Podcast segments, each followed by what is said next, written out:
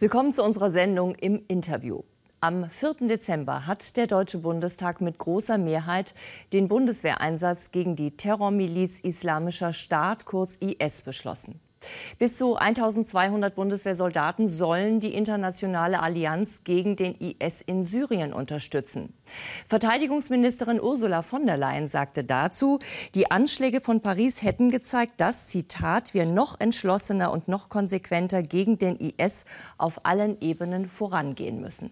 Vor der Abstimmung im Plenum hat sich der Verteidigungsausschuss des Deutschen Bundestages mit dem Syrien-Einsatz befasst. Der Ausschussvorsitzende ist jetzt bei uns im Studio. Herzlich willkommen, Wolfgang Helmich. Danke.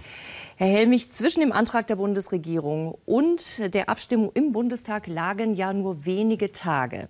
Wie wurde über den Einsatz in Syrien in Ihrem Ausschuss diskutiert?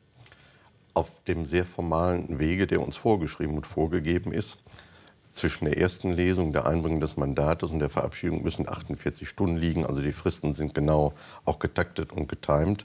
Der Weg war Antrag der Bundesregierung über ein Mandat. Es entscheidet das Parlament nach Parlamentsbeteiligungsgesetz. Die erste Lesung äh, im äh, Parlament fand statt. Am selben Tag die erste Befassung in den Ausschüssen, in dem Auswärtigen, im Verteidigungsausschuss.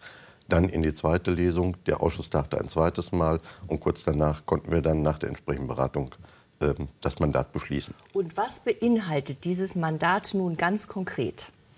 Also es geht ganz konkret um den Einsatz unserer Soldatinnen und Soldaten A auf einer Fregatte, um den französischen Flugzeugträger Charles de Gaulle zu begleiten und ihn zu schützen äh, und dadurch auch die französische Fregatte zu entsetzen.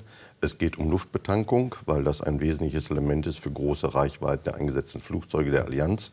Es geht um die Überwachungstornados, die ein exaktes Lagebild äh, produzieren sollen. Es geht um Satellitentechnologie, mit der dieses exakte Lagebild auch weiter äh, vervollständigt wird. Und um den Einsatz von Offizieren in den Stäben zur Planung und zur operationalen Durchführung dieses Mandates. Und das Einsatzgebiet umfasst also Syrien, aber auch Teile des Irak. Ja, und das um das, die beiden, dort wo dann auch die IS Territorien und territoriale Macht errungen hat und besetzt hat. Es geht aber auch natürlich um den Luftraum, der entsprechend groß definiert ist, um auch eine Luftbetankung mandatsmäßig abgesichert auch entsprechend abdecken zu können. Sind also direkte Kampfhandlungen, beispielsweise Bodentruppen, im Augenblick ausgeschlossen? Ja, Klare Aussage. Ein wesentlicher äh, Bestandteil dieses Auftrags ist also, Sie sagten es, die Luftaufklärung. Die Allianz äh, gegen den IS besteht ja nun jetzt aus vielen Akteuren mit zum Teil ganz unterschiedlichen Motiven, zum Beispiel Russland und Türkei. Wem werden diese Aufklärungsdaten zur Verfügung gestellt? Wer hat Zugang zu diesen Daten? Also erstmal müssen Sie sich das so vorstellen, äh, ein Aufklärungsflug wird in Auftrag gegeben. Äh, er passiert nicht von selber, wird in Auftrag gegeben aus dem führenden Stab.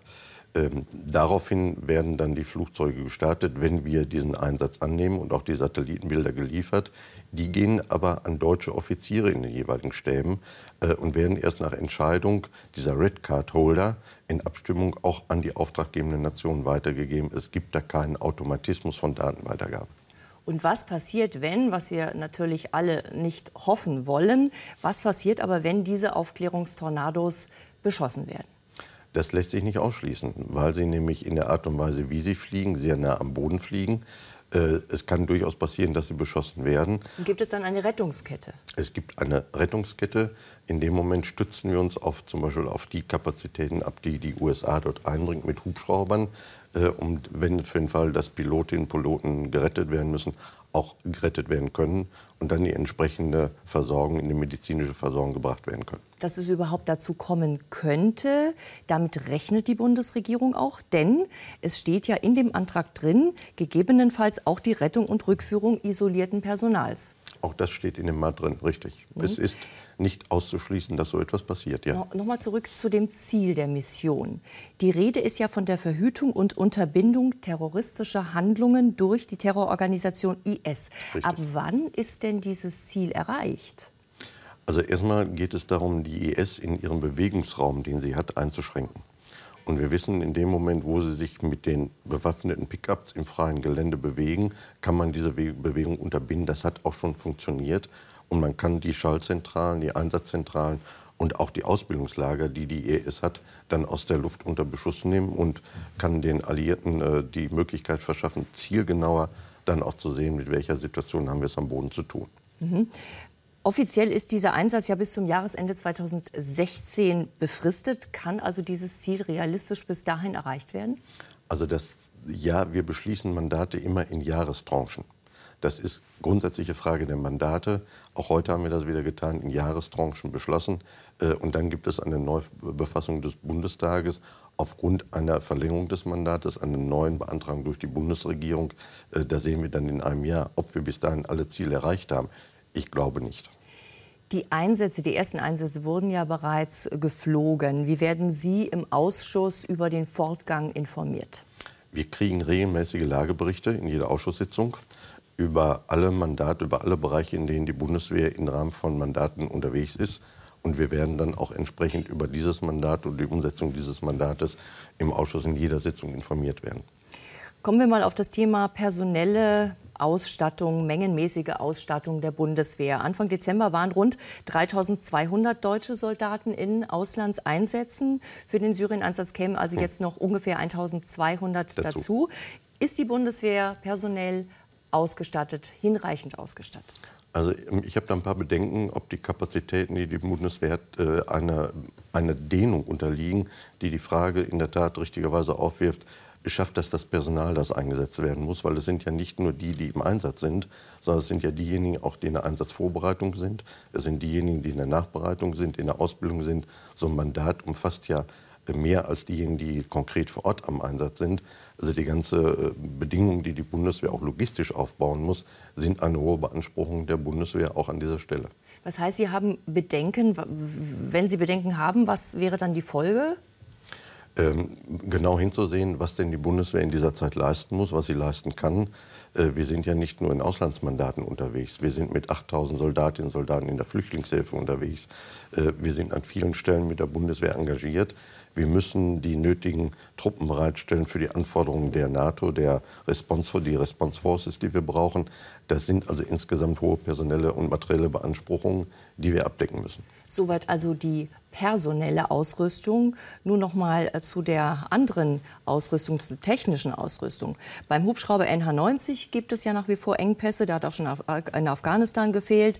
Die äh, Auslieferung der Transportmaschine vom Typ A400M verzögert sich. Beim Sturmgewehr G36 wurden, wie es heißt, präzisionsbedingte Fähigkeitsdefizite bemängelt. Wie wird denn das Thema Ausrüstung in Ihrem Ausschuss besprochen? Auch wir haben gerade in der letzten Ausschusssitzung einen Bericht über den Klarstand auf dem Tisch liegen haben, wo die einzelnen Inspekteure berichtet haben, was denn in ihren Verantwortungsbereichen, äh, wie die reale Situation aussieht. Äh, sie haben an allen Stellen zum Ausdruck gegeben, die, die Einsätze, die gemacht werden müssen, können bedient werden. Darüber hinaus wird es schwierig, und das ist eine hohe Anforderung bei der Frage des Klarstandes, das Gerät, das wir haben, auf einen modernen Stand zu halten einsatzfähig zu halten. Das bedarf in der Tat einer hohen Kraftanstrengung, auch diesen Weg der Wiederherstellung, auch einer vollen Einsatzfähigkeit wieder, das wieder hinzubekommen. Für Syrien sehen Sie uns aber genügend ausgestattet. Ja, also wir können äh, mit den Tornados äh, sowohl das Air Policing, das ja aber mehr über den Eurofighter, über, über den Baltikum gemacht wird, aber können mit den 30 Tornados, die einsatzfähig sind, von denen wir sechs dort in den Einsatz bringen, äh, den Bedarf und die Anforderungen können wir decken. Ministerin von der Leyen hatte ja kürzlich gesagt, dass militärische Mittel kein Selbstzweck seien, sondern in ein Gesamtkonzept eingebettet werden müssten. Wie sieht denn dieses Gesamtkonzept äh, gegen den Terror der IS-Miliz aus? Also Sie müssen sich den gesamten Krisenbogen vorstellen, mit dem wir es zu tun haben. Die IS ist nicht nur in Syrien und im Irak, auf dem Gebiet des Irak unterwegs. Wir sehen Bestrebungen erst in Afghanistan, wir sehen Bestrebungen der IS in Libyen, sich festzusetzen und zum Beispiel die Frage der Flüchtlingsschleusungen als äh, Geldquelle für die eigenen Strukturen äh, zu benutzen. Also wir sind breiter auch mit diplomatischen Mitteln. Der Wiener Prozess, der dazu führen soll, auch im Irak und in Syrien, vor allem in Syrien, eine Übergangsregierung zu bekommen, die in einem Ablauf eines bestimmten Zeitabschnittes auch Syrien in die Lage versetzt, sein Schicksal wieder selbst in die Hand zu nehmen äh, und dann aus sich gegen den IS äh, wenden. Das ist aber der erste Schritt. Erst den IS bekämpfen und in der Zeit, wo wir dieses tun, auch die die Zeit danach vorbereiten. Und dann bräuchte man auch ein klares UNO-Mandat. Also die Resolutionen, die die UN beschlossen hat, die reichen für uns an der Stelle aus, äh, weil es gibt dort, und das ist eine sehr komplizierte völkerrechtliche Frage, äh, bei der UN das erste Mal, dass in Resolutionen auch dazu aufgefordert wird, den Terrorismus mit militärischen Mitteln zu bekämpfen. Ähm, zusammen mit den Formulierungen des Europäischen Vertrages, die Franzosen, die sich auf andere Regelungen getroffen haben, des EU-Vertrages. Also da gibt es, das reicht für uns als völkerrechtliche Grundlage aus, um einen solchen Einsatz zu begründen, hat uns auch der wissenschaftliche Dienst bestätigt. Die Opposition ist anderer Meinung, aber ich glaube, das sind eher Gründe, die in der Realität der Opposition liegen. Eine wesentliche Aufgabe Ihres Ausschusses besteht ja auch in der parlamentarischen Kontrolle des Bundesministeriums der Verteidigung. Wie sieht denn diese parlamentarische Kontrolle konkret aus? Also das Parlament hat ja ein ganz wesentliches Instrument, das ist der Wehrbeauftragte, den außer Deutschland nur die Niederländer noch in der ähnlichen Form haben, sonst kein Land, der im Wesentlichen auch dazu da ist, gewählt vom Parlament zu kontrollieren, wie eigentlich mit den äh, Soldatinnen und Soldaten umgegangen, welcher so und den zivilen Beschäftigten umgegangen. Die dürfen wir nicht vergessen, die auch im Einsatz sind. Ähm, das ist das eine Instrument.